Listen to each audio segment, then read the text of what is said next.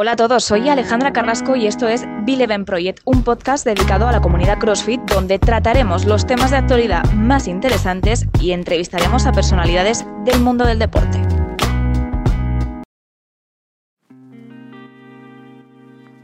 Hola a todos, bienvenidos a un nuevo episodio de Bileven Project. En este podcast vamos a charlar con el psicólogo deportivo Carlos Martín, donde trataremos los aspectos psicológicos que puedan influir en el atleta de CrossFit, cómo afrontar un levantamiento pesado en alterofilia o en qué punto se encuentra la psicología deportiva en la sociedad actual.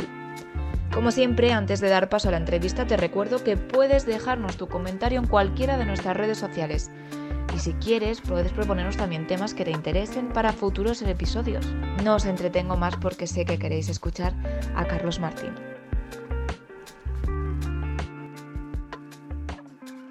Nosotros a Carlos Martín, él es psicólogo deportivo. Buenos días. Buenos días, ¿qué tal? ¿Qué tal? Bueno, pues cuéntanos quién es Carlos Martín.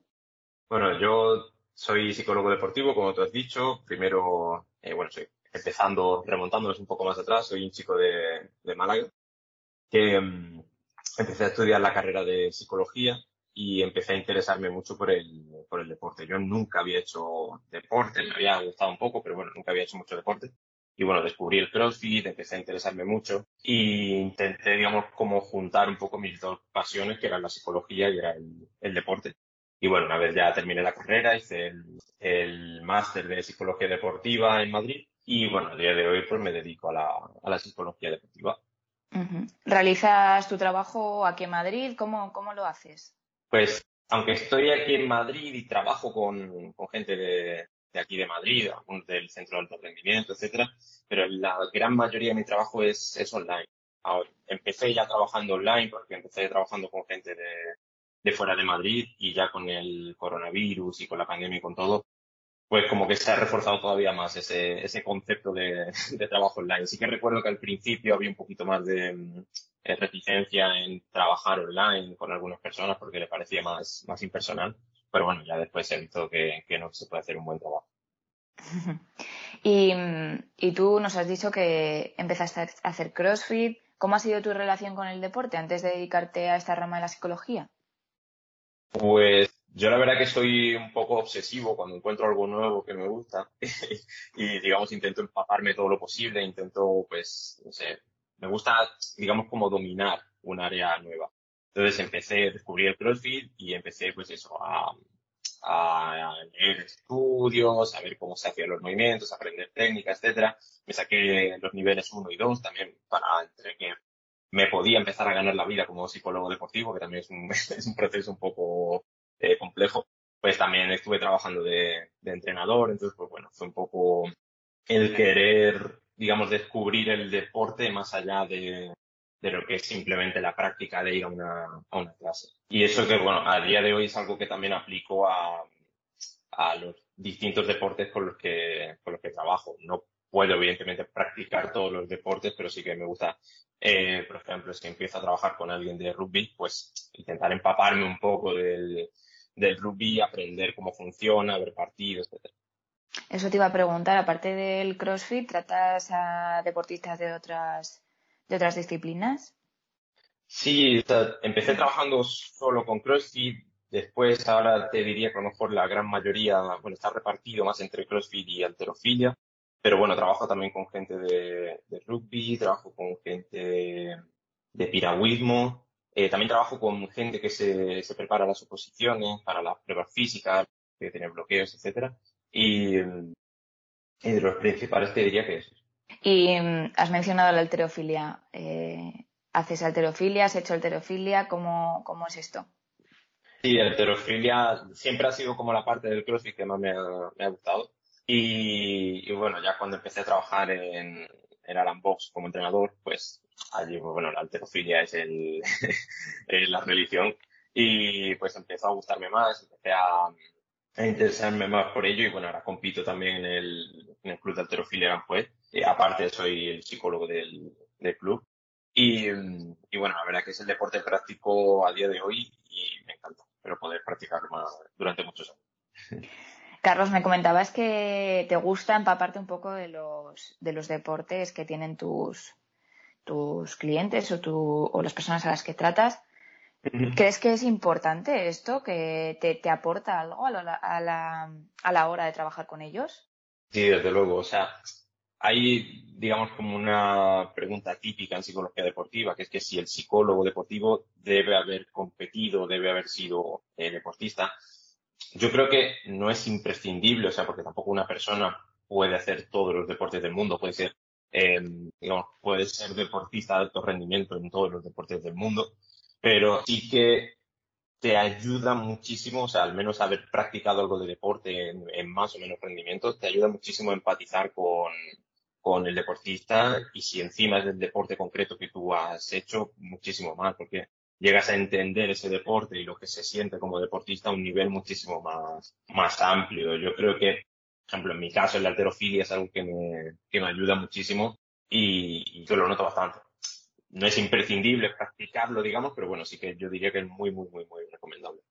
Normalmente vemos que la gente que está fuera del deporte o, o fuera del CrossFit, por ejemplo, eh, le cuesta entender este, esta dinámica que llevan los deportistas de CrossFit, pues le cuesta entender eh, pues esta dedicación o, esa obsesión por superar eh, los ejercicios.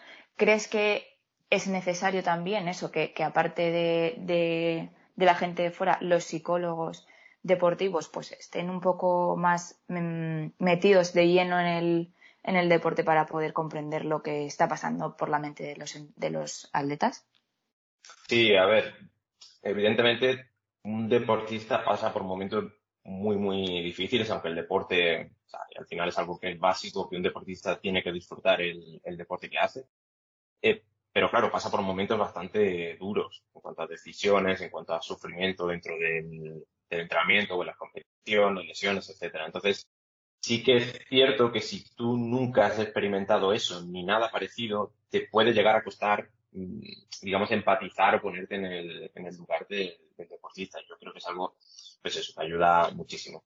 Te ayuda, digamos, como es eso, a, a ponerte en, en, su lugar. Igual que, por ejemplo, yo tengo cierta formación como, como entrenador, también me ayuda, en cierta manera, a ponerme un poco en ese, en ese papel. Como digo, no es imprescindible que tengas que tenerlo porque no puedes abarcar ni toda la formación ni todos los deportes, pero bueno, sí que, sí que es eso. O si, por ejemplo, empiezas a trabajar con algún deportista un deporte nuevo, pues intentar leer, eh, empaparte un poco ese deporte y si lo puedes practicar, pues, pues también. Por ejemplo, eh, yo rugby no he llegado a practicar nunca, pero mm, sí que, me imagino lo que es estar en el, en, estar jugando y que de repente te hagan un placaje y que, no que te salga un moratón en el ojo.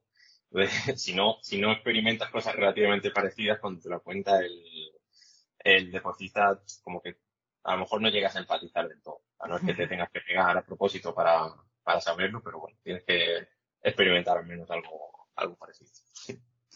Bueno, antes de entrar un poco más en, en materia, vamos ahí con el toque de curiosidad. Si tú quieres, ¿qué deportistas estás tratando así con más renombre? A ver, yo, o sea, bueno, el tema del secreto profesional, eso, etcétera, eh, lo digo, o sea, los deportistas que digo porque lo han dicho abiertamente y no les, no les importa. Por ejemplo, en CrossFit, que es a lo mejor lo que puede conocer más aquí la gente, trabajo con, con Sara Alicia, con Elena Mendaño, con, con Ione Tanita de Trend Culture, con Brian Hernández también, sea, creo, creo también en ese sentido que es importante el, poder hablar abiertamente que trabajas con un psicólogo porque no es algo negativo. O sea, digamos, también ayuda a quitar el, el, el, digamos, la bola de hierro que tiene el trabajar con, con un psicólogo que parece que es como, pues, que estás loco o que no sabes gestionar tu, tu propia vida, cuando realmente nadie piensa que, que seas un inútil, por ejemplo, por tener que ir al, al fisio. Entonces, pues bueno, sí que, sí que considero que es importante eh, decir eso. Y después, pues bueno, con eso también con, eh, por ejemplo, con Acorán Hernández. sí que tengo ahí un poquito de, de repertorio, tampoco por, por presumir. ¿Y crees que esta visión de, de acudir al psicólogo ha cambiado en los últimos años? Sí, sí, sí, desde luego. Y ahora, eh, en estas últimas Olimpiadas, con todo lo que hubo con Simon Biles y, bueno, muchos deportistas que o bien se han tenido que retirar o, han declarado abiertamente que han tenido problemas de ansiedad o depresión, eh, ayuda, digamos, mucho a, a, colocar la figura del psicólogo y del psicólogo deportivo y, y darle, digamos, una, una función, porque realmente es algo, o sea, no es que ocurra ahora, que ahora la gente eh, tiene más depresión o más ansiedad, sino que es algo que en deporte y bueno, en población normal lleva ocurriendo toda la vida, lo que pasa es que se, se callaba. Entonces, claro, mm, si nadie lo dice por miedo a que, al que dirán o por vergüenza, eh, al final es algo que se sigue callando y digo, todo el mundo sufre ansiedad o, puede sufrir ansiedad o depresión eh, a lo largo de su vida. Lo que pasa es que muchas veces no lo decimos o no decimos cuando estamos mal eh, por, por miedo al, al, que dirán o porque nos creemos bichos raros, pero es algo que le, que le puede ocurrir a, a todo el mundo. Y, y, bueno, yo creo que en ese sentido estas últimas Olimpiadas han ayudado mucho. Aparte, bueno, la psicología deportiva abarca más que eso, o sea, no es simplemente el solucionar un, un problema, ¿vale? Sino pues también trabajar de forma activa para mejorar el rendimiento, por ejemplo, trabajar la concentración, eh, trabajar la toma de decisiones, etcétera. O sea, tienes ahí un trabajo bastante eh, amplio. En Bileven.com, además de tener una gran selección de productos como camisetas, sudaderas, mochilas o calcetines, también puedes encontrar racks de fuerza diseñados para entrenar en casa sin necesidad de anclarlos al suelo o a la pared, compactos y resistentes. Si aún no has visitado Bileven.com, te invito a hacerlo y a que descubras todas las novedades en su web. Pues ya que has entrado un poco en materia, Cuéntanos cómo es tu, tu, día a día, cómo es tu trabajo, en qué te, en qué te focalizas. Eh, a ver, depende mucho y siempre se debe adaptar, por supuesto, a las necesidades que tenga el, el deportista con el que estés trabajando. Yo en general suelo trabajar sesiones eh, online individuales. También es verdad que, que con, con algunos clubes eh, o programaciones de CrossFit, pues trabajo sesiones grupales, mensuales, ahí pues vamos trabajando mejor un poco según el objetivo que, que quiera el grupo. Pero bueno, en general son sesiones individuales y hacemos, siempre suelo hacer una, una primera entrevista pues, para conocer un poco a la persona y ver qué, qué, necesidades tiene y qué se puede trabajar. A raíz de eso, pues elaboramos un, un plan de acción que hay veces que, bueno, hay eventualidades y no se puede cumplir del todo, porque, bueno, mejor tú quieres trabajar eh, digo, a lo mejor quieres trabajar la concentración en el deporte que sea y esa persona pues le ocurre otra cosa y, y, ese día tienes que modificar un poco la sesión pues para intentar abarcar la necesidad que tiene en ese momento. Pero bueno, en general ese es más o menos el, el planteamiento. -huh. Y depende del día, por ejemplo el, el jueves, eh, como es hoy, que es el International 3 Day en CrossFit, pues sí que suelo tener el día de, de sesiones. Bueno, en general en la mayoría de deportes se suele descansar un poco más el jueves, entonces suele estar un poco más, más cargado. Y los días que tengo un poquito menos de volumen, pues lo que hago a lo mejor es preparar las sesiones de, de los días que tengo un poco más ocupados o mandar los deberes. Hoy, por ejemplo, estoy corrigiendo eh, unos test para elaborar informes, etcétera. Entonces, bueno, al final, cuando no estás haciendo un trabajo activo de sesiones, por ejemplo, o estás preparando sesiones o, o por ejemplo, en mi caso, pues a lo mejor eh, buscando ideas o preparando charlas que quiero dar, etc. O sea que somos un poco privilegiados por estar hoy jueves contigo. Quería bueno, preguntarte, de, sí. mencionabas que no siempre tenemos que tener un problema para acudir al psicólogo. ¿Qué mm. tenemos que hacer para, para, acudir? O sea, si nos queremos preparar la una competición, si queremos mejorar algo, ¿cómo, cómo, claro. ¿cómo se establece esta, en, esta relación? Por ejemplo, en un psicólogo deportivo, que realmente lo que vas a buscar, por lo general, es una mejora del rendimiento a través, digamos, del entrenamiento de, de habilidades mentales, que sería un poco la, la, definición del libro. Entonces, la mayoría de las consultas suelen ser como cuando vas al fisio porque ya tienes la rodilla que te va, que te va a estallar. Que no debería, o sea, se debería utilizar también de forma preventiva, pero bueno, la mayoría de las veces y la mayoría de las personas ya vamos al fisio y yo me incluyo cuando ya nos duele tanto que, que nos frena. Eh, entonces, en, en, psicología deportiva se suele dar también un poco eso, pero bueno, no tiene por qué ser exactamente de esa forma. Si yo simplemente, de hecho lo trabajo así con, con muchos deportistas, el plantearlo como un trabajo a largo plazo, de ir mejorando, eh, por ejemplo, habilidades que puedas tener un poco más atrasadas, como puede ser a una persona que se pone muy nerviosa, que le entra ansiedad antes de las competiciones, pues eso se puede trabajar para, dándole técnicas de respiración, control de pensamientos, etcétera. Y también, pues, esa misma persona se puede entrenar, por ejemplo, su concentración estando en fatiga para que sea capaz de, de rendir más en ese momento y no, no empezar a centrarse, por ejemplo, en la respiración o en algo que le provoque todavía más, más fatiga. Entonces, lo dicho, se puede trabajar tanto eh, para mejorar alguna habilidad que se tenga atrasada como tanto para perfeccionar una que ya se, se controle bien. También depende mucho del objetivo que tenga la persona, eso por supuesto. Si eres, no sé, un deportista que aspira o ya eres de alto rendimiento, sí que tienes que buscar un trabajo mucho más de, perfeccionamiento. No te, no te puede valer solo con concentrarte un poco o con concentrarte a veces cuando vas a competir, sino que tiene que ser algo que controle muchísimo más y que, y que seas capaz, por ejemplo, en alterofilia, de generar una burbuja entre todo el ambiente y tú y ser capaz de estar concentrado para hacer el, el levantamiento. ¿Crees que el crossfit o la alterofilia son deportes en los que hay que tener la mente así como por así decirlo, la mente más limpia o sin mensajes negativos o sin... Muchas veces vemos que, que, hay un peso que sabemos que podemos llevarlo, pero nos bloqueamos así totalmente. sí, eh, al final, a ver, todos los deportes, la concentración, por ejemplo, o sea, lo que es la atención, es, es uno de, de las habilidades básicas, porque en alterofilia son movimientos muy, muy técnicos en un punto, digamos, de, o sea, que lo tienes que ejecutar en un punto de mucha presión. Aparte de mucho estrés porque tienes el, el peso, hay público, tienes pocas oportunidades, etcétera. Entonces, pues bueno, la concentración ahí es, es vital.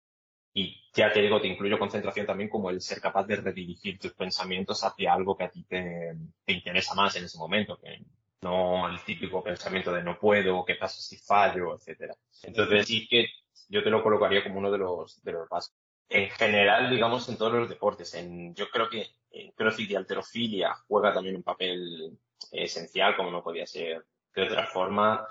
Y en CrossFit, por ejemplo, es verdad que te ponen muchas veces a, a una situación tan, eh, ¿cómo decirlo? Eh, sin decir un insulto, tan jodidas.